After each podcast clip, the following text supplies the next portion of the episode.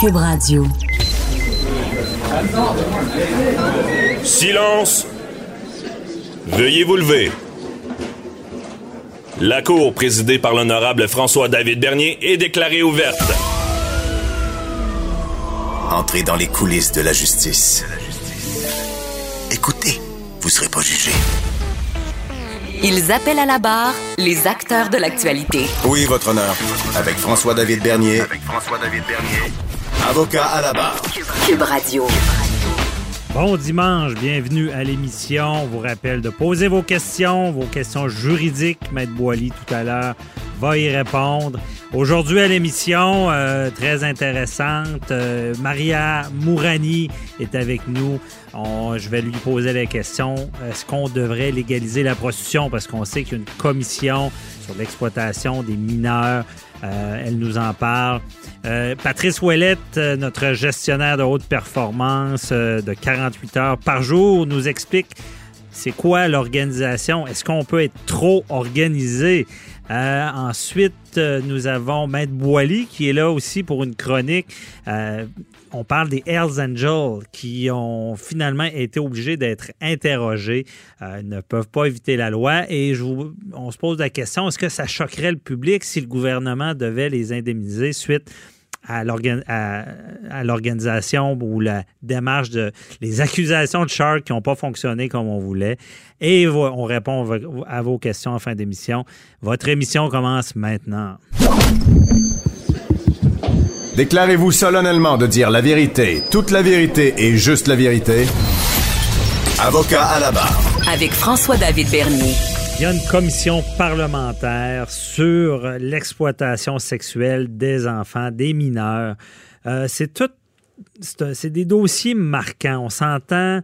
Euh, ça brise des vies. Il y a des proxénètes qui, qui, utilisent comme des objets, comme euh, un marché, des jeunes filles mineures. Et là, euh, cette commission-là, on cherche à, faire la lumière, comment trouver des solutions. On se rend compte que le Québec serait même une plaque tourmente, tourmente, oui, tourmente, mais tournante de, la prostitution juvénile. Il y a Yann Lafrenière qui, qui le déclarait à cette commission-là. Et il y a une femme qui se bat depuis longtemps pour qu'on renforcisse les, les, peines pour les proxénètes, qu'on ait des moyens préventifs, parce qu'une fois que le mal est fait, c'est difficile de revenir en arrière. Euh, je parle de Maria Mourani, que vous connaissez tous, criminologue, qui a témoigné à la commission. Euh, bonjour, Maria. Bonjour. Merci d'être avec nous. pour nos auditeurs, on aimerait euh, comprendre en survol qu'est-ce qui se passe en ce moment. Il y a une commission. Pourquoi on fait ça? Où ça peut nous mener? Là? Bon, ben écoutez, on, a une, commission qui va se qui se penche euh, sur presque une période d'un an euh, sur l'exploitation sexuelle des mineurs euh, au Québec, qui devrait remettre un rapport l'automne prochain. Mhm. Et moi, mon, mon, plus grand espoir, c'est que ce rapport-là puisse servir à mettre bien sûr des choses en place. Donc au fond, quand je suis allée à la commission hier, c'était vraiment pour donner plusieurs mesures proposées. Hein, des mesures de qu'est-ce qu'on pourrait faire pour euh, améliorer la situation au Québec euh, mhm. à tous les niveaux, quoi. À tous les niveaux. Et mhm. donc, vous dénoncez le, manque d'arrestation. Est-ce que vraiment les policiers font leur travail dans, dans ces dossiers-là? Ben, moi, je vous dirais, euh, j'ai dénoncé un peu le manque d'arrestation des prostitueurs, ceux qu'on appelle les clients, parce que comme mhm. vous le savez, ce système-là n'existe que parce qu'il y a une demande du mineur, il y a une demande euh, des ados et des enfants. Parce que c'est des euh, gens, c'est, on parle pas seulement de prostitution, de gens qui veulent, bon, euh, la prostitution, on dit souvent, c'est le plus vieux métier du monde, c'est difficile à enrayer, mais là, on parle pas de ça, on parle des, des gens qui veulent des mineurs, des enfants. Oui, oui, tout à fait. C'est volontaire, là. Oui, oui, tout à fait. On parle de, de prostitution de mineurs, de, cli de clients, ceux qu'on appelle des clients abuseurs, mhm. euh, qui cherchent euh, justement des. Ils, pensent qu'en payant, ben, en payant, ils ont un peu cette espèce d'impunité là. Et comme je disais à la commission, il faut qu'au Québec, on ait cette politique de tolérance zéro de l'exploitation sexuelle Mhm. quel que soit l'âge des victimes, parce que comme vous le savez peut-être, euh, 80% à 85% des victimes d'exploitation sexuelle adultes ont commencé quand ils étaient mineurs. Ah ouais. c'est très difficile de couper au couteau mineurs adultes parce que quand vous avez des adultes, ben, c'est souvent des filles qui ont commencé, qui ont été recrutées quand ils étaient mineurs. Donc, au fond, ce que je dis, ce que j'ai dit à la commission, c'est qu'il va falloir qu'on applique la loi C36 qui existe maintenant depuis cinq ans, qu'on l'applique comme on fait, euh, comme ils le font à Edmonton puis à Winnipeg, que ça Mhm. soit appliqué de manière systématique, qu'il y ait des arrestations de prostitueurs. Parce que, et quand on parle de mineurs, faut pas juste mettre des accusations d'achat de services sexuels, parce Non. que c'est ça, c'est 36. Hein, c'est euh, au Canada, il est interdit d'acheter les services sexuels de quiconque. Donc, euh, d'appliquer cette loi-là. Et comme je le disais, c'est qu'il ne faut pas juste que ça soit euh, pour les, les, les, les mineurs. Il ne faut pas qu'on qu'on met juste des accusations d'achat de services sexuels. Non, parce que Il on se ait- rappelle, le code criminel, c'est une agression. Agression Euh, sexuelle, tout ouais. à fait. Il faut qu'il y ait des accusations d'agression sexuelle et ce de manière systématique. Mhm. Donc ça, c'est un point. Et il faut qu'on ait une stratégie nationale de lutte à l'exploitation sexuelle qui implique différents, euh, différentes mesures en prévention, en aide aux victimes, en répression. Et parmi les mesures, par exemple, de, de prévention, on pourrait avoir des grandes campagnes de sensibilisation, comme on le fait pour le textage au volant, pour Ouais. la violence conjugale, l'alcool au volant, pour informer les gens de cette problématique-là, pour que les parents aussi se réveillent un peu euh, et, et- et- et puissent agir en prévention avec leurs jeunes, mais aussi en- envers les, les prostitueurs, pour leur dire au Québec, c'est interdit euh, d'acheter les services sexuels de quiconque, c'est criminel, et puis si on vous pogne, ben vous aurez des accusations. Donc ça, c'est une chose en prévention. Mais est-ce que, est-ce que vous avez l'im- est-ce que tu as l'impression que euh, parce que tu sais c'est tellement grave puis je je veux pas banaliser la prostitution en général mais là on, Mhm. on est un cran de plus de quelqu'un qui veut les services d'une mineure et est-ce Mhm. que ces gens-là je, je pense que ces gens-là qui commettent ces crimes-là ne con, est-ce que c'est vraiment qui qui banalisent ça ou qui comprennent pas ce qu'ils font le, le, le crime Bien qu'ils sûr qu'ils commettent? banalisent ça. Bien sûr, ils banalisent parce que pour eux, c'est pas des enfants, euh, c'est des c'est des déchets là, c'est des prostituées là. Ah. Pour eux là, euh, euh, c'est une façon pour eux d'assouvir leur perversion pédo- pédophilique Mhm. en payant. Ils se dédouanent, ils se déresponsabilisent. D'ailleurs, euh, euh, certains policiers le disent, hein, comme quoi quand ils les arrêtent, c'est comme si, ben, donc, c'est quoi le problème là? Ah ouais Euh, à ce point-là euh, il y a une grande banalisation, puis il faut agir. Puis cette banalisation-là, elle n'est pas juste en ce qui concerne les prostitueurs, elle est aussi en ce qui concerne les bénéficiaires secondaires, ceux qui ceux qui gagnent de l'argent dans cette industrie-là, comme par exemple les bars, les hôtels, les motels, euh, les grands événements là comme la F1, les festivals. Et moi, ce que j'ai dit à la commission, c'est qu'il fallait, il faudrait qu'on les on, on, on les impute. Il faut qu'ils soient imputables. Par exemple, euh, il faudrait qu'on ait une espèce de label Québec sans prostitution, comme une espèce de ISO que Ouais. les entreprises euh, pourraient avoir. À partir du moment qu'ils mettent en, euh, sur place euh, euh, des mesures pour lutter contre ça, ben ils ont des crédits d'impôt. Hein? Mhm. Ils peuvent avoir des subventions, que les, les subventions soient tributaires d'actions. Par exemple, les, la F1, là, ouais finance ça, même nos impôts, là. C'est nous autres qui payons pour ça, là. ok Puis, euh, c'est une organisation qui génère énormément de prostitution et qui ne fait rien Mhm. contre ce problème-là. Donc, il faut qu'ils soient imputables quand ils reçoivent des, des subventions. Imputable dans c'est ça dans sur tous les aspects.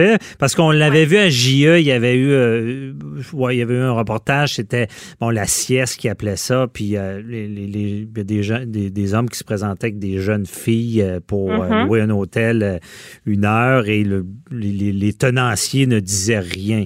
C'est un Tout peu ça c'est euh, puis là on- on- dans le judiciaire on analysait est-ce que ça pourrait être une sorte de négligence criminelle de laisser faire ce genre d'action là ou en, en fonction protection de la loi, c'est la protection de la jeunesse. On sait qu'une jeune sera agressée parce que c'est une agression, même si elle se fait Mhm. payer pour.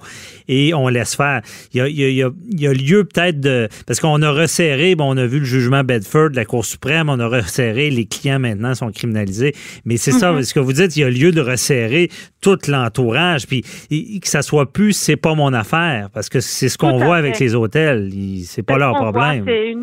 C'est une, impunité totale. Ils, ils jouent à l'autruche. En fait, euh, ils regardent ailleurs. Beaucoup Mhm. regardent ailleurs. Que ce soit les motels miteux, que ce soit les hôtels de luxe, il y a, y a une complicité implicite qui, qui c'est, c'est intolérable. On ne doit plus accepter ça. Ils doivent devenir des acteurs importants de cette stratégie nationale de lutte à l'exploitation sexuelle, Mhm. quel que soit l'âge des victimes. Parce que quand on parle d'exploitation sexuelle, il faut comprendre que même les femmes adultes sont, subissent les mêmes violences que les mineurs, Mhm. avec des stress post-traumatiques importants. Des, des- donc, euh, on, on peut plus euh, aussi négliger ça. Par exemple, moi, ce que je constate dans mon quotidien avec les victimes, c'est que quand on parle de police, quand, quand la police intervient, quand on parle de mineurs, ils vont être beaucoup pris au sérieux, beaucoup plus pris au sérieux que euh, si j'arrive au poste de police et je dis que ma fille elle est exploitée sexuellement. Quel âge elle a, madame? Elle a 22 ans. Ah ben, vous savez, elle est mineure. Ouais, mais attention. Donc, il y a, y a beaucoup de choses comme ça, d'incohérences. C'est-à-dire, maintenant, l'action policière, à cause du manque de ressources, et c'est pour Mhm. ça que je, que je, je pense qu'il faudrait avoir dans l'équipe intégrée de lutte au proxénétisme et même à la SQ, dans tous les corps de police, il faudrait avoir des cellules qui ne s'occupent que d'opérations clients. Comprennent le, viennent- mécanisme. Là. Oui, Ouais. oui, et en même temps qui, qui ne font que ça, c'est-à-dire les, les policiers sont tellement débordés, c'est pas de la mauvaise volonté, c'est Mhm. qu'ils vont prioriser. Qu'est-ce qu'ils vont faire dans leur calcul Ils vont dire est-ce que c'est une mineure? Oui, déjà il y a un flag qui s'allume. Est-ce que c'est du crime organisé dedans? Ben, Oui. sur, Ok. bien dit, est-ce qu'il y a une emprise? Est-ce que, même si la, la, la- la- la jeune femme n'est pas mineure, est-ce qu'il y a cette emprise-là Ben, du crime? Mais, euh. Maria, j'ai pas le choix de, de te poser la question. Qu'est-ce que tu réponds aux gens, à ceux qui disent, ben, peut-être que la solution serait de légaliser la prostitution? Est-ce que c'est Ben, c'est des solutions, ça? Je te dirais, c'est la pire, euh, c'est la pire des stratégies de faire ça, parce que lorsqu'on regarde les pays qui ont légalisé justement, comme l'Allemagne, euh, bon, les Pays-Bas, c'est Mhm. plus euh, toléré, normalisé. euh, ouais. Donc, dans ces pays-là, ce qu'on a constaté, c'est que la traite des personnes à des fins d'exploitation sexuelle a explosé, Ah, monté ouais, de manière exponentielle. Et la, la, la traite des enfants est encore pire. Parce que dans, et aussi, les prostitueurs sont plus nombreux. C'est-à-dire, je te donne un exemple. Ici au Canada, on évalue à peu près la consommation canadienne euh, de, de sexe tarifé à autour de 11% C'est le chiffre le plus conservateur qu'on- que j'ai pu identifier. Mhm. Euh, Il y, a- il y en a qui vont parler de 30% etc. Si vous partez en Allemagne, on parle de 60 à 70% Vous partez en Thaïlande, vous vous retrouvez avec des chiffres de 80-85 Ah, Donc, oui. dans des pays, oui, donc dans des pays qui normalisent ou qui légalisent le- le- la prostitution, c'est comme si vous, norm- vous rendez normal on banal, banalise. ouais. normal une, une, euh, une violence. Donc, au fond, euh, la consommation va augmenter parce que c'est tout à fait normal euh, de le faire. Mhm. Et en plus de ça, on va vouloir, on va vouloir des femmes étrangères, on va vouloir des femmes exotiques, on va Ça vouloir des laisse une place à, à- à la, à la perversion aussi. de Dire, ah, ça, Oui, c'est légal, mais moi, je voudrais aller vers, puis justement, ce qu'on parle de l'exploitation des mineurs. ça- ça- donc, ce que, ce que je comprends, on banalise et ça, ça ouvre encore plus grand la porte à, à ce qui Tout est fait. vraiment criminel. là. Puis les proxénètes deviennent des gens d'affaires. Mhm. Ça devient un commerce normal. Moi, je te dirais même, il y a eu des aberrations dans ces pays qui ont légalisé ou des femmes qui se retrouvent au chômage quand elles s'en vont pour faire, tu sais, le- leur demande de, de, de chômage. Ouais. Ben on leur dit, mais vous êtes belle, vous pourriez, vous pourriez vous prostituer, c'est un travail. Ah, ouais, c'est Comment vraiment. ça, vous n'êtes pas sur le marché du travail, vous? Mhm. Vous voyez? Je comprends. donc, c'est- très pervers. Et puis, ce qu'on a constaté aussi, par exemple, à Amsterdam, qu'on a constaté sur le- leur fameux red light, là, euh, c'est qu'il y avait beaucoup plus de femmes étrangères, c'est-à-dire, parce que là-bas, ils donnent comme des permis pour le faire. Mhm. Mais il y avait, quand ils comparaient, ils, ils constataient que la majorité des filles, même celles qui soi-disant étaient dans le red light, donc ça veut dire qui seraient soi-disant contrôlées, eh ben, euh, c'était des filles qui n'avaient pas de permis. Donc, c'était des filles qui étaient exploitées sexuellement, qui, qui entraient par des créneaux de traite de personnes. Et actuellement, Amsterdam se pose des questions de qu'est-ce qu'ils vont faire. Ils sont, ils ont pris un tournant qui a mis dans leur euh, société une normalisation de la prostitution à tel point qu'ils ne savent plus comment faire marche arrière. Alors, ils essayent de trouver, par exemple, ils disaient euh, on va changer le red light, euh, maintenant les touristes pourront plus venir. Ils essayent de trouver plein d'affaires maintenant pour reculer, ils savent plus comment faire. OK. Ils sont dans un, pour pas faire de jeu de mots, ils sont vraiment dans un bordel absolu. Ah ouais, c'est ça. Ils ont, ils ont Ah mis le, ouais. le doigt dans l'engrenage, puis on peut pas revenir. Mais c'est tout le temps qu'on... La Suède, Ouais, ben allez-y, ouais. ai-je le temps de vous parler de la Suède rapidement Oui, oui, rapidement. Bon, prenez par exemple la Suède. En 1990, ils ont, ils avaient légalisé la prostitution antérieurement. 1990, ils décident de tout changer et ils décident de s'attaquer à l'achat de services sexuels. Ça a pris de 90 jusqu'à maintenant. Les, les- la population masculine, pour eux, c'est comme normal de pas acheter du sexe. Et Mhm. on se retrouve avec un pays où la traite des personnes a complètement euh, chuté. C'est ça. Euh, les- Et, et c'est ce que, quand le jugement Bedford de la Cour suprême est tombé, on disait que les, les, les, les travailleurs du sexe étaient en danger. C'est cette méthode-là de, de la Suède que le gouvernement Harper avait appliquée en changeant la loi. Mais merci beaucoup. On s'en reparlera parce que je, je voudrais t'entendre aussi sur toutes les, méthodes de prévenir les proxénètes, la traite. Euh, y aller, on, on se reparlera dans une autre chronique. Merci beaucoup, euh, Maria Moura- Mourani, de nous avoir expliqué tout ça. Bonne Grand journée. plaisir. Bye À bye. vous aussi. Au revoir. Avocat à la barre. Avec François-David Bernier. Des avocats qui jugent l'actualité tous les matins. Interrogatoire obligatoire pour les 19 Hells Angels. Bon, ça, c'est le dossier euh, de la poursuite contre le gouvernement. Euh, les Hells Angels qui poursuivent pour à peu près 65 millions de dollars. Euh, poursuite civile. Tout ça est en lien avec le cafouillage de l'opération Shark. On se rappelle Shark, bouchée trop grosse pour, le système. Et euh, on poursuit, on disait, on, a subi des dommages. En droit civil, ben, lorsqu'on poursuit, on peut interroger euh, avant défense et on voulait s'exclure de ça. Ça n'a pas fonctionné. Il y a un juge qui a dit, vous devrez inter-interroger. On en parle avec euh, notre chroniqueur, maître Jean-Paul Boilly. Bonjour. Il y a, euh, vous savez, dans cette ère de la loi sur la laïcité, la loi 21, là, euh, je vais reprendre une parole du Christ, ne lancez pas la première euh, ne, ne- ne lancez pas la première pierre que, que ceux qui qui ont jamais Pas péché. ne lancent la première pierre. Euh, ça s'applique euh, évidemment à- aux Hells Angels. Euh, ça veut pas dire que parce que c'est des gens qui ont peut-être péché qui ont pas des droits ils ont des droits ces gens-là euh, et ils peuvent les exercer. Mais là les petits amis Hells une petite nouvelle pour vous il y a des droits qui mais il y a des obligations qui viennent avec ça n'est-ce pas? Alors, on est avocat, on est en droit civil, on a, on a, des, on a des règles qui sont des règles qu'on doit suivre lorsqu'on fait euh, des, des poursuites, des procédures comme ça. Et, et moi, ce que C'est trouve- quoi ces ben, interrogatoires-là? écoutez, euh, d'abord, euh, on nous dit, là, puis il y a une décision cette semaine, on l'a vu, là, il y a un juge de la Cour supérieure qui a tranché en disant, écoutez, parce que là, on poursuit pour 65 millions, c'est pas rien, là.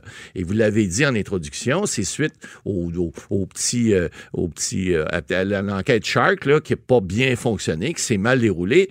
Puis là, on aurait, semble-t-il, 19 euh, sympathisants ou, excusez l'expression anglaise, on les appelle les, les full patch, là, ceux qui sont, qui sont vraiment des membres en, membres en règle. Alors, poursuivrait le gouvernement pour 65 millions de dollars. Bon, entre autres, parce que il aurait euh, pas été bien traité, il y aurait euh, eu des pertes importantes et bon, et on, on veut, on veut maintenant réclamer des montants. Les pour- accusations de qui sont tombées, il y en Ah a ouais, qui ont fait de la prison. Effectivement, il y en a qui ont fait de la Euh, prison, etc. Mais, mais, mais moi, je- je- je- il y a une chose que je comprends mal, par exemple. Puis ça, va falloir, on avait parlé dans l'affaire Jonathan Betté, souvenez-vous, il y a quelques mois, Maître Bernier.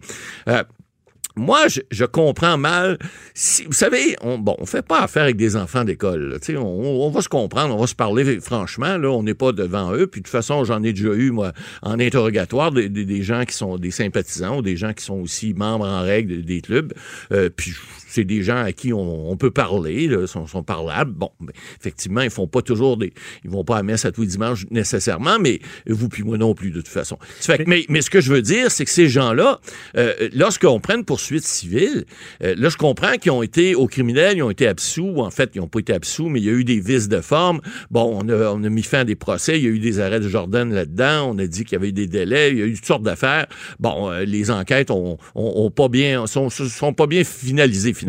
Mais il reste que, vous savez, en droit civil, euh, si vous avez quelque chose à vous reprocher, puis je dis pas qu'ils ont quelque chose à se reprocher, mais je dis si, je mets un gros bémol, si, si, comme dans l'affaire de Jonathan Betté, ben, si vous prenez une poursuite au civil, vous pouvez pas faire comme au criminel où vous avez euh, la- les, les chartes qui vous protègent, puis vous êtes pas obligé de vous incriminer, vous n'y a êtes pas pas obligé de droit au silence. euh, Exactement. Au civil, c'est pas ça. Il n'y a pas de cache-cache au civil. Alors, au civil, les interrogatoires qu'on veut faire là, on nous dit qu'on a des, on a des documents qui sont plus hauts que plusieurs fois l'Empire State Building de New York. Je veux bien croire. Mais si vous prenez une procédure, vous pouvez pas vous cacher puis dire, ah ben non, moi j'ai eu une procédure au criminel, puis là, je veux pas vous dire ce que, pourquoi j'ai des dommages. Euh, euh, on peut refaire, entre guillemets, l'enquête qui n'a jamais eu lieu au criminel parce qu'il y a eu des vices de forme, il y a eu des vices de fond. Alors, au civil, toutes ces choses-là peuvent ressortir. Et puis là, ben, c'est pas un procès, il n'y a pas de danger de condamnation criminelle, mais tout ce qu'on vous reprochait, qu'on n'a pas pu vous reprocher, on pourra le ressortir à ce moment-là. Puis il n'est pas question à ce moment-là que vous puissiez euh, vous cacher derrière un père avant de dire je veux pas m'incriminer, je veux pas témoigner. Non, non. Au Donc, civil, donc, ils pourraient, euh, on pourrait faire la preuve qu'ils ont commis des crimes oui, euh, au civil. Exactement. Ce qui fait qu'ils n'ont pas subi de dommages, que c'est ça Ben, la règle. Ben, c'est-à-dire que non, ça veut pas dire qu'ils n'ont pas subi de dommages. Ils peuvent en avoir subi quand même.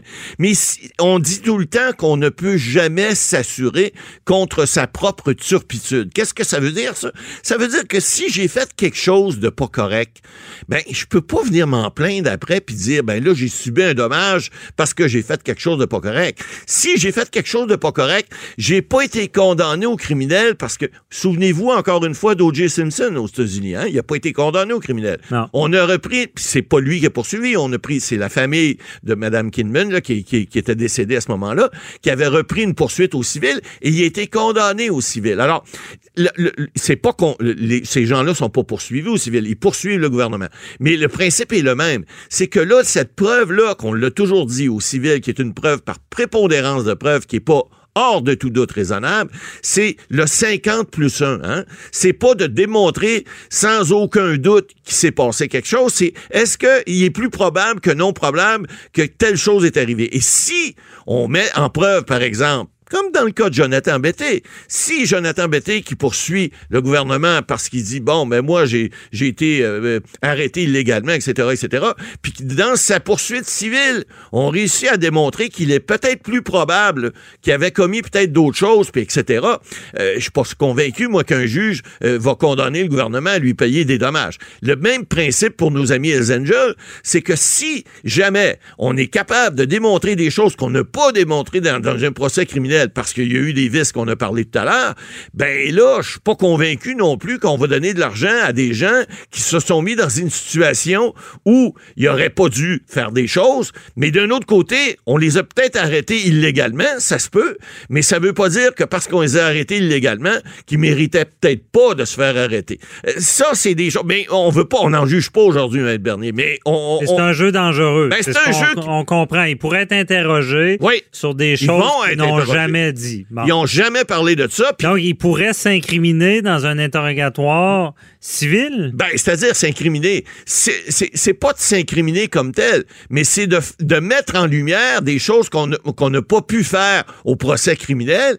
Puis là, on le met en lumière. Et, et oui, parce qu'aux États-Unis, euh, la Constitution américaine prévoit que tu peux demander une- de ne pas t'incriminer contre toi-même. Ici, on a ça au droit criminel, mais au droit civil, Ça n'existe pas comme tel.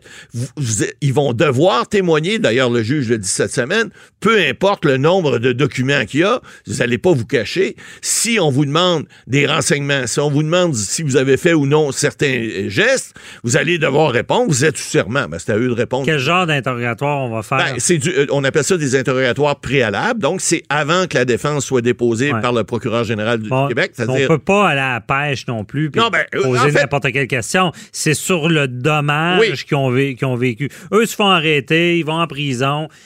Les, les- les procédures sont abandonnées. Ils disent avoir subi un dommage. Exact. Atteinte à réputation, peut-être. Oui. euh, le, le- le- tout le, le temps d'emprisonnement. Moi, ça me fait penser toujours à, à France Alain dans l'époque. Oui, oui, à l'époque, Benoît. Proux, qui avait eu 2 millions de gouvernement. Exact. Lui avait été accusé suprême. du meurtre. Et là, finalement, c'était. Il a, il a été acquitté. Ouais. Et lui, il a eu un dédommagement pour tout ce qu'il a subi. Mais ils sont, dans le même cadre. Oui, mais sauf que euh, Benoît Proulx, à l'époque, avait été acquitté, lui. Lui, c'est très différent. Or, eux n'ont pas été acquittés. Il y a eu un vice de forme qui a fait en sorte qu'on a dit non, on peut plus poursuivre ces, ces, personnes-là, mais on va les libérer. Alors, c'est très différent. Il n'y a pas d'acquittement comme tel. Ce sont des gens qui ont peut-être, je dis pas que c'est le cas, ils ont peut-être commis certains gestes qu'on n'a pas été capable de démontrer aux criminels parce qu'il y a eu des vices de forme ou des vices de fond, mais ça veut pas dire c'est pas prosecui, pareil. là, Et c'est- voilà. C'est l'abandon des procédures. Ouais.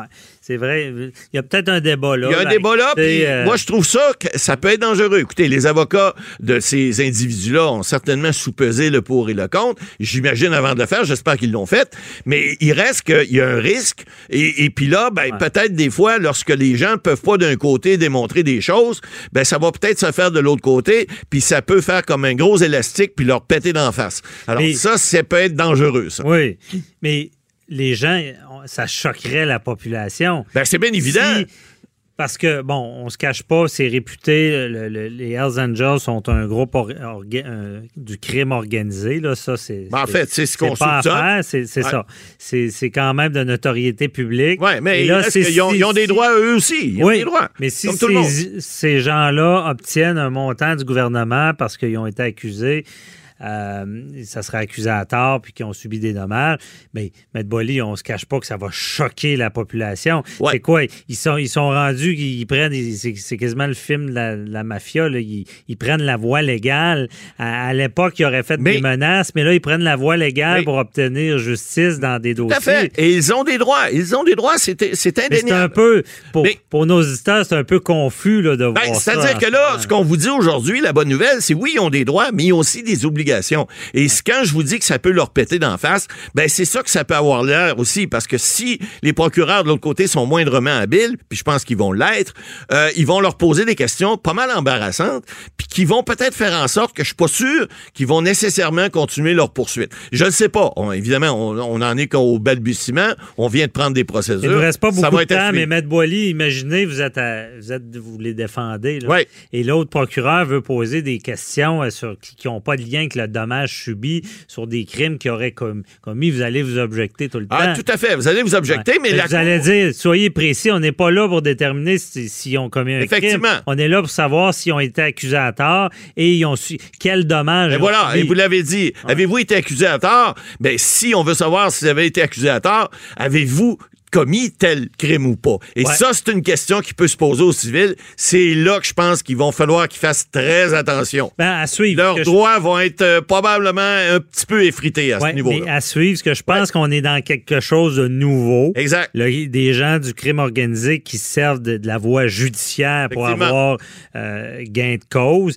Et euh, j'ai hâte de voir parce que je pense qu'une si le gouvernement a versé, a leur versé un montant, On verra. je pense que ça va choquer beaucoup le public. Mais évidemment, on C'est pas sait, fait. C'est loin d'être fait. droits.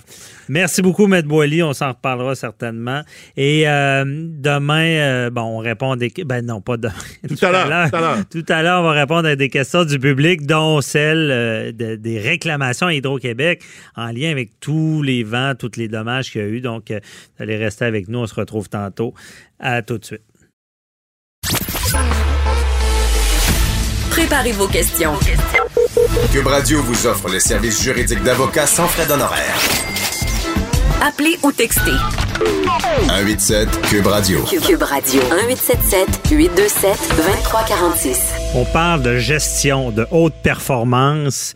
Euh, avec notre invité Patrice Ouellette de 48 heures par jour. On parle d'organisation. Savez-vous, c'est quoi l'organisation? Sûrement, c'est dans notre quotidien, c'est dans, dans, dans le, le, ménage, c'est au travail, c'est partout. Euh, je dis souvent, ben, l'organisation, c'est la mère de la réussite, la désorganisation, la mère de l'échec. Euh, J'ai de la difficulté, moi, à me placer là-dedans. J'aimerais, oui, être plus organisé. Euh, je pense que dans notre société, c'est un plus, mais peut-on être trop organisé aussi? Et on en parle avec Patrice Ouellette. Bonjour. Bonjour, Maître Bernier. Merci d'être là. Donc, euh, gestion aujourd'hui, euh, la gestion. C'est une excellente question. Hein? Est-ce que, écoutez, votre, votre introduction est très à propos. Est-ce qu'on peut être trop organisé? Et ce qu'on remarque aujourd'hui, c'est que les gens ont, il y a beaucoup de gens qui ont de la difficulté à s'organiser. Mais pour, pour illustrer davantage ce propos-là, Mhm. je vous propose de faire un petit retour en arrière dans le sport. Et rappelez-vous les Oilers d'Edmonton dans les années 80. Et cette équipe-là a gagné quatre ou cinq Coupes Stanley. Et je lisais dernièrement la biographie de Glenn Sater dans laquelle il disait que lorsqu'il rentrait dans la chambre des joueurs, il y avait seulement une directive qu'il donnait à son équipe.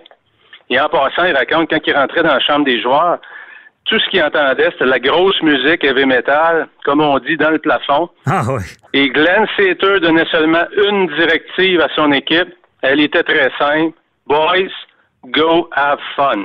Ah, Allez bon. vous amuser. Mhm. Alors, quand on parle d'organisation, est-ce qu'on est organisé? On s'entend qu'on peut l'être énormément ou on peut être complètement dans la créativité, qui est l'autre euh, l'autre extrême. Ben, les Oilers d'Edmonton, il n'y avait pas d'organisation, il y avait énormément de talent et les gens allaient s'amuser et ça a créé quoi? Sans organisation précise, sans plan de match précis, ça l'a créé des grands champions. Mhm. Mais ça peut être un jeu dangereux aussi. Absolument. Donc, il faut savoir avec qui, c'est c'est qui les forces en présence, quel genre d'équipe. Et prenez à l'autre extrême. Ceux qui se souviennent et qui suivent le hockey, Jacques Lemaire. Jacques Lemaire devient le, le grand Manitou des Devils du New Jersey qu'on appelait les Mickey Mouse à l'époque. Ah ouais. Et Jacques Lemaire a instauré le système qui est devenu une renommée mondiale, le système de la trappe.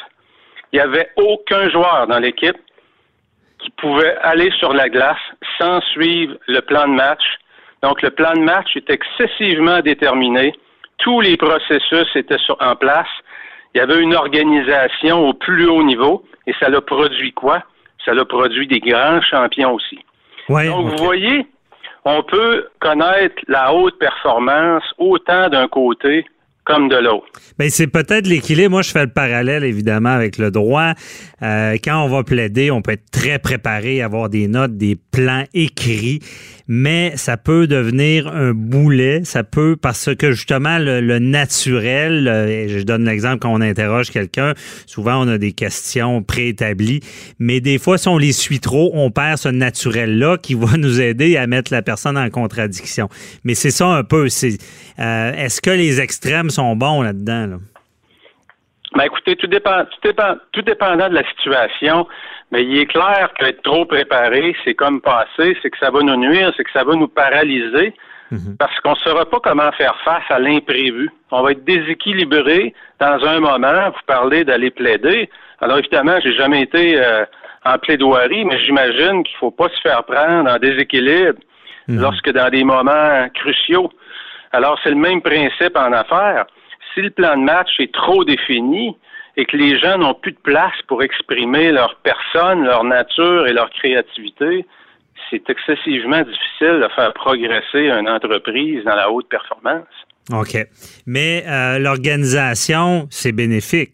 Je veux dire, si que ce soit dans notre quotidien, dans, je pense qu'on est dans une société vraiment d'organisation. On prend par exemple les cartes de crédit, paye-les pas en retard, tu un mauvais crédit, euh, prévoit euh, les, les, les euh, je veux Je, dire, je vous dirais qu'en général, ce que je vois dans les entreprises, parce que j'accompagne quand même plusieurs chefs d'entreprise, Mhm. c'est beaucoup plus courant de trouver des entreprises qui manquent d'organisation que de voir des entreprises qui en ont trop. Hmm. On est Et, souvent, euh, tu en, as déjà parlé, on est souvent à, à rattraper toujours. Euh, c'est rare qu'on on ait une toujours- organisation en la- amont. Là. Absolument. On est toujours sur la défensive. Et euh, un bon truc que je peux donner, souvent, je vais commencer mes interventions comme ça. Vous vous rappelez qu'il y a eu la mode des ISO, euh, tout le monde écrivait son livre de ISO 9001. Oui, je me rappelle. Puis il y a eu une époque, à peu près des années 90, début des années 2000, c'était la mode, il y avait des subventions. Toutes les entreprises étaient parties écrire le, le livre de politique des procédures. Mhm. Ben, c'est ça, les, des, directives écrites, ce qui fait qu'on on a moins besoin d'être là, supposément. C'est ça. Le problème que ça l'a créé, par contre, c'est que ça l'a déresponsabilisé la plupart des employés. Parce que quand il arrivait un obstacle, souvent les gens disaient quoi? C'est pas écrit dans le livre. Ah ouais. Moi, je l'ai fait comme ça, tu l'avais pas mis dans le livre. On est à la lettre et non dans l'esprit. là, De... Exactement. Un peu comme si je vous dis, Maître Bernier, voici votre mandat. Voici les ressources financières que je vous donne. Voici les gens qui vont travailler avec vous. Voici les méthodes de travail que je m'attends que vous prenez et de quelle façon je m'attends que vous allez y arriver. Alors, à qui appartient le mandat maintenant? Mhm. Ouais. Ah, il y a des bonnes chances qu'il m'appartiennent encore parce que je suis allé tellement dans le détail que lorsque vous allez partir pour accomplir votre mandat, puis vous allez arriver devant un obstacle, vous allez probablement venir me voir pour me dire, boss, t'as pas pensé à ça. Ouais. Il n'y a pas de place à, à Il n'y a pas l'ajustement. de place à la créativité. Alors, quand vous déléguez, c'est la même chose. Si je vais au prochain niveau, puis que je vous dis, voici votre mandat, j'aimerais ça te revoir lundi prochain pour qu'on en discute. Comment tu comptes t'y prendre? Ah. Là, je délègue quand même beaucoup. Je laisse place à la créativité, mais je me garde un certain levier. Puis le prochain niveau, je vais vous dire, Maître Bernier, voici votre mandat. À moins d'un problème, c'est pas nécessaire de venir me voir. Je m'attends que tout soit réglé d'ici un mois. OK. À qui appartient le mandat, c'est à vous. Mhm. Donc, quand le mandat m'appartient, si j'ai un obstacle, je vais laisser aller ma créativité pour trouver des solutions. Ah, c'est bien dit.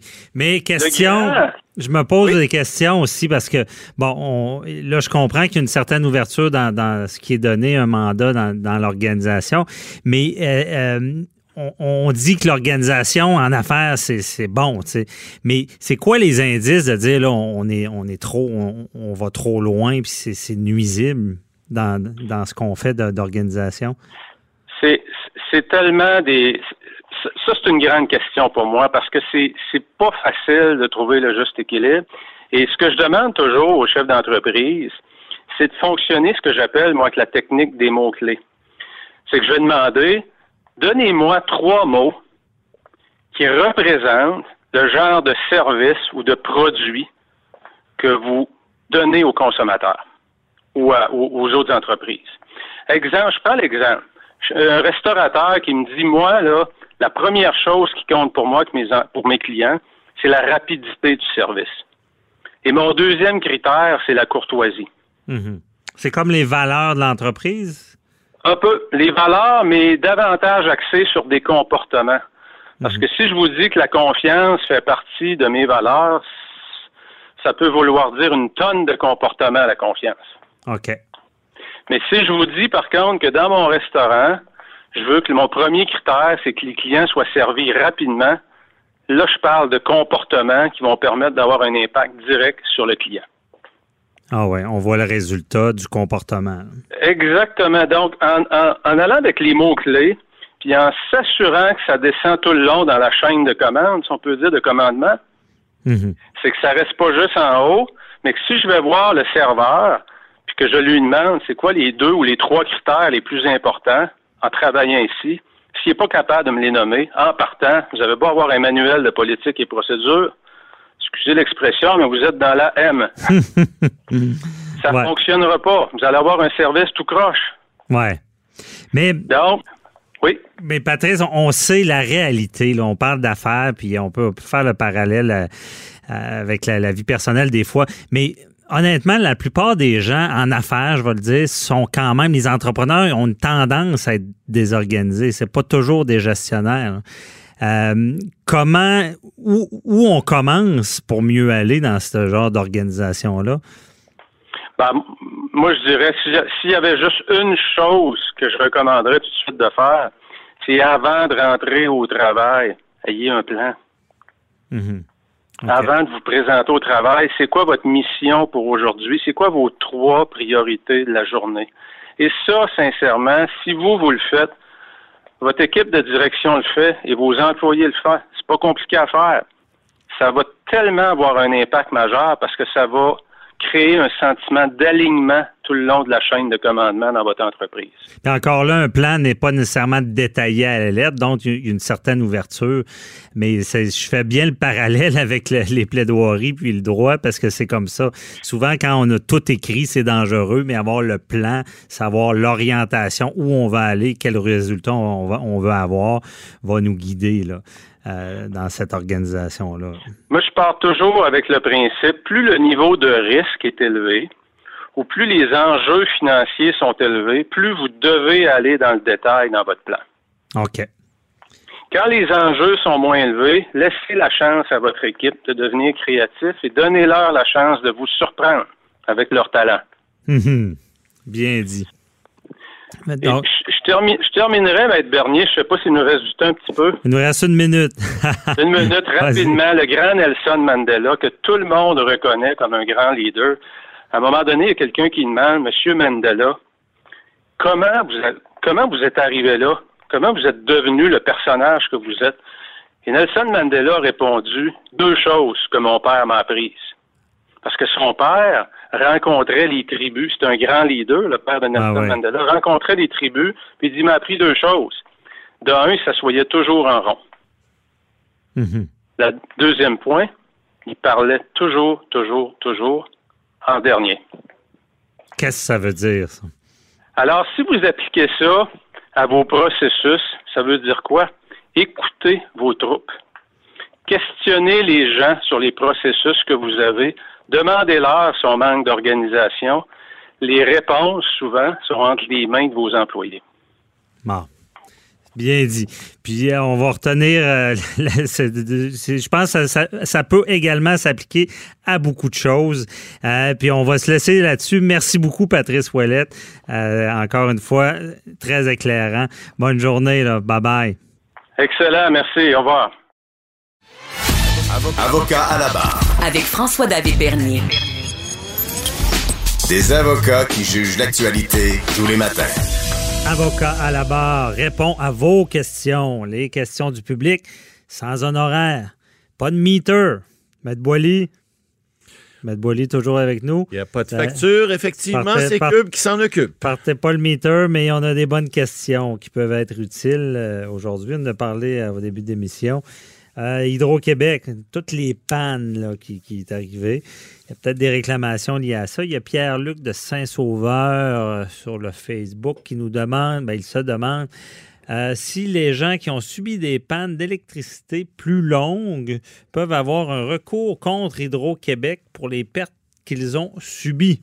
Oui, bonne question. Puis effectivement, euh, il y a, oui, il y a des recours qui, qui Les existent. pertes, euh, les pertes, sur la Ben, perte du lait dans le frigo. Ben, on parle. Quel on genre de pertes? On peut avoir vraiment? plusieurs pertes. D'abord, il y, a- il y a un recours qui est prévu et, et- et c'est, il y a une loi là, qui, qui- qui s'applique en l'occurrence, puisque Hydro-Québec est régi par la loi sur la régie de l'énergie. Alors, cette loi-là prévoit un mécanisme de plainte parce que Hydro-Québec, évidemment, peut être sujet à, à- à toutes sortes de réclamations quelconques, mais il y a un processus qui est prévu, euh, qu'on a, euh, on a un collègue d'ailleurs, Luc La Liberté, qu'on a vu sur Facebook cette semaine. Là, lui, il a manqué, je pense, 7 ou 8 jours d'électricité chez lui dans la région de Québec. 7, 8 jours? Oui, oui, oui, tout à fait. Euh. Jeudi dernier, j'étais en communication avec. Hey, ça puis, doit pas être et- et agréable. Je pense, je suis pas sûr qu'elle était encore. Alors, puis, petit- je sais qu'il y a un jeune enfant, là. Ah, c'est pas évident. Ben, tu peux pas rester. Ben, tu sais, l'électricité, quand t'en manques, c'est là que tu vois grave, que tu en as besoin. Exact. Tout marche à Puis même s'il fait pas moins 20 dehors, là, on est tous à l'électricité. Je sais pas comment Luc a fait pour faire ses chroniques cette semaine, mais il reste que euh, il y, a, il y a un dommage subi là. Et puis il y a des il y a des cas, puis on le verra peut-être un petit peu plus tard, parce que il fait il m'a fait une petite remarque aussi en me disant, écoute le problème, euh, lui il s'est arrangé, il est allé à l'hôtel, etc. Mais il dit, on, on sait pas ce qui se se passe. Il n'y a pas de gens qui nous disent, dans les grands, euh, les grands secteurs, ils nous disent, bon, vous allez rétablir l'électricité dans combien de temps? Mais lui, il a fait manifestement l'objet d'une petite panne, c'est-à-dire une panne qui devait toucher peut-être juste quelques euh, gens de son secteur. Donc, n'a pas été réparé immédiatement parce que mhm. si on répare les grosses pannes en premier, et puis, ben, ils sont pas visés de rien. Alors ça, peut-être Hydro-Québec, prenez note, là, prenez donc une façon, le Facebook autrement, d'aviser les, les gens, les utilisateurs, les gens qui sont euh, vos, clients pour dire, ben là, dans combien de temps vous pensez que ça va être réparé? Parce que ces gens-là, bon, ils ont des pertes. Alors, ces pertes-là, euh, mon ami Luc et les autres, là, ben, vous faites les réclamer parce que, par exemple, des frais d'hôtel, ça peut être réclamé. Si vous avez eu des pertes, par exemple, moi, je vous suggère de garder vos reçus d'épicerie. Euh, vous avez des choses, des fois, que vous avez pu perdre dans votre congélateur, dans votre frigidaire. Mais euh, ces réclamations-là doivent être faites en vertu de la loi. D'abord, directement, vous pouvez communiquer avec Hydro-Québec, mais moi, je vous, considère, euh, je vous, vous, conseille plutôt de le faire par écrit via le site Internet. vous l'avez là sur... vous allez sur le site d'Hydro-Québec et il y, a il, y a il y, a un numéro, pas un numéro, mais un, un endroit pour rejoindre par email. Et vous faites votre plainte et la plainte, elle doit être traitée dans une période de 30 jours maximum. Et si vous n'avez pas de, de réponse qui est prévue dans la loi, effectivement, si vous n'avez pas de réponse dans les 60 jours, ben c'est euh, dans les 30 jours, excusez, suivant votre plainte, c'est comme si Hydro-Québec était réputé ne pas avoir accepté votre plainte. C'est ça la beauté du geste dans ce, dans ce processus-là. Et, à ce moment-là, vous pouvez aller, entre guillemets, en appel. En fait, en appel, c'est la régie de l'énergie qui, à ce moment-là, vous, vous déposez votre plainte. Et ça aussi, il y a un site Internet. Cependant, ça va vous coûter 30 de frais parce que ça, mhm. c'est la régie comme telle. Et là, vous pouvez faire votre réclamation si Hydro-Québec n'a pas répondu. Mais généralement... Dans les 30 jours, pas de réponse. Exact. On va sur le site de la, Régie de l'énergie. Exact. On fait une demande, mais on leur on leur dit qu'ils n'ont pas répondu. On leur dit, on n'a pas eu de réponse, on leur envoie la demande qu'on a faite, et puis là, à ce moment-là, la Régie de l'énergie également va vous, euh, va vous, va vous convoquer et va vous faire une réponse. La mauvaise nouvelle, cependant, c'est que la décision de la Régie de l'énergie, elle, elle est sans appel. Mhm. Il vous reste vos assureurs, parce que vous avez des assurances aussi. Si vous n'avez pas d'exclusion prévue dans votre police d'assurance, ben, vous pouvez réclamer, mais faites attention, parce que je vous m'en garde. Si vous faites une réclamation d'assurance, ben, évidemment, évidemment, ça peut jouer après ça sur vos primes. Mhm. Fait que si vous avez perdu juste 3-4 pintes de lait, puis euh, peut-être euh, deux, trois euh, pâtés au poulet, ça vaut pas la peine de faire une réclamation parce que ça peut réajuster vos primes par après ça. Il faut, être, faut être prudent avec ça. Réclamation, je veux dire, quelqu'un qui, a dû passer 7 jours à l'hôtel va, réclamer ses frais d'hôtel? Ben, moi, je dirais que oui. Ça veut pas dire qu'ils vont payer les 7 jours au complet, mais ils vont certainement en offrir une partie. Vous savez, c'est mieux de vous faire payer une partie que de rien avoir. Alors, vous réclamez, soyez raisonnable, faites, puis ils sont habitués avec ça. Hein. évidemment, c'est sûr qu'ils peuvent refuser plusieurs réclamations. C'est pas un cas de cran, c'est non, non, Régie de l'énergie. C'est Régie de l'énergie. C'est d'abord à Hydro-Québec, un service de plainte et de réclamation. Et puis après ça, c'est la Régie de l'énergie. Vous n'avez pas besoin d'aller aux petites créances pour ça. Mais effectivement, euh, si vous croyez que vous avez été lésé, ben, vous ne pouvez pas réclamer après la Régie de l'énergie. Y a-t-il un délai pour pour, demander ben, à être indemnisé? En fait, c'est toujours la prescription normale, mais on dit allez-y dans un délai le plus rapide possible. Moi, je vous suggère, dépassez pas 30 jours, faites votre, réclamation. Ça va aller plus rondement, ça va aller, euh, ça va être plus facile à traiter. Parfait.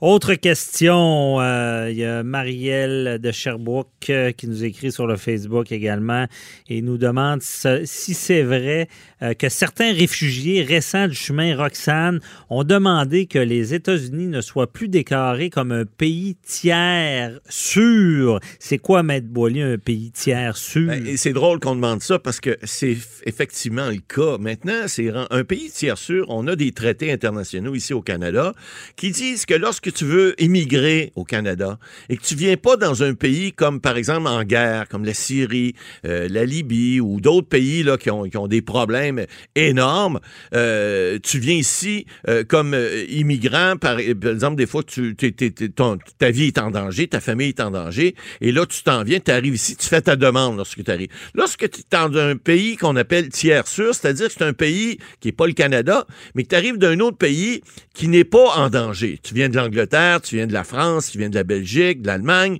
Euh, il faut que tu fasses ta demande à l'ambassade canadienne qui est là, sur place et tu peux pas rentrer au pays ici comme immigrant. Or, les gens qui rentrent par le chemin de Roxane, on, l'a vu, on l'a vu aux nouvelles euh, souvent, ben, ils arrivent des États-Unis nécessairement. Le chemin est à frontière dans, dans les cantons de l'Est. Alors, cette personne-là, d'ailleurs, qui est à Sherbrooke, a dû certainement vivre ces choses-là. Mais donc, donc, on n'a pas de difficulté à retourner la personne parce que le pays en, tant que tel est, sécuritaire. Ben, c'est ce qu'on disait. Donc, si les États-Unis ne sont plus un, pays tiers sûr, c'est comme si on, avait une nouvelle frontière avec, euh, avec la Syrie. Là. Ben, c'est comme si on, avait... on est obligé ben, d'accueillir. Ben, on est obligé. C'est ce que on a plaidé euh, cette semaine devant la Cour fédérale qui vont entendre ce dossier-là, qui l'a entendu. Là, je ne sais pas si le dossier est terminé, mais euh, cette semaine, ce qu'on a dit, c'est ce que des organismes maintenant disent. On dit que si la charte canadienne n'est pas respectée, parce que les États-Unis, maintenant, vous avez vu avec M.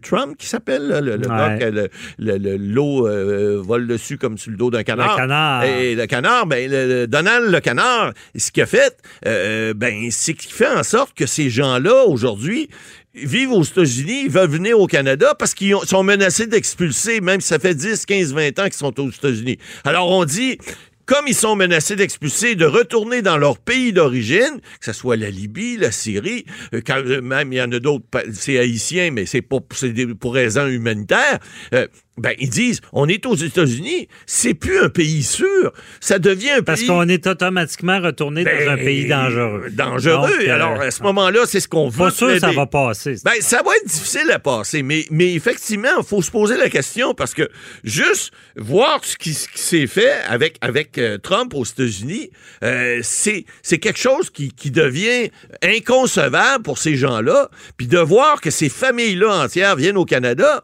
puis là, ils se font retourner il faut pas oublier, là. Parce mhm. que les, agents d'immigration font leur travail, ils, les entendent en audition, puis vous savez, il y en a un gros pourcentage qui sont retournés là où ils étaient parce qu'ils disent non, vous n'avez pas d'affaires au Canada, on vous retourne. Mais là, ils disent, hop, un instant. Euh, on n'avait peut-être pas d'affaires au Canada avant, parce que vous nous disiez qu'on venait d'un pays tiers sûr, mais le pays tiers sûr, il est plus si sûr que ça à cause des politiques de Donald Trump. Alors là, on plaide ça devant la Cour fédérale. On a bien hâte d'avoir la décision. On va l'avoir, j'imagine, bientôt, puis on pourra s'en reparler. Là, si les États-Unis n'est plus un pays tiers sûr. Il en restera plus ben, ben. Pas sûr. je veux dire, en tout cas, je, comprends le principe. C'est le, principe. Mais là, on étire ça un peu loin. On étire la sauce un peu, mais effectivement, c'est des questions qui se posent. Puis en droit, ben maintenant, euh, on a voulu étirer au niveau des États-Unis puis faire en sorte d'envoyer les immigrants ailleurs. Ben, il faut, faut se poser la question maintenant ici. Effectivement. Merci beaucoup, Matt Boily, pour ces réponses. Et on se retrouve euh, la semaine prochaine. C'est déjà tout pour nous également. Merci à l'équipe. Merci à Joanie Henry pour la mise en onde, à Véronique Morin à la recherche. Euh, posez toujours vos questions. 187 Cube Radio sur le Facebook. On va avoir la semaine pour y répondre. Et on se retrouve euh, la semaine prochaine, samedi et dimanche. Bye bye. Pour écouter cette émission, rendez-vous sur cube.radio ou téléchargez notre application sur le Apple Store ou Google Play.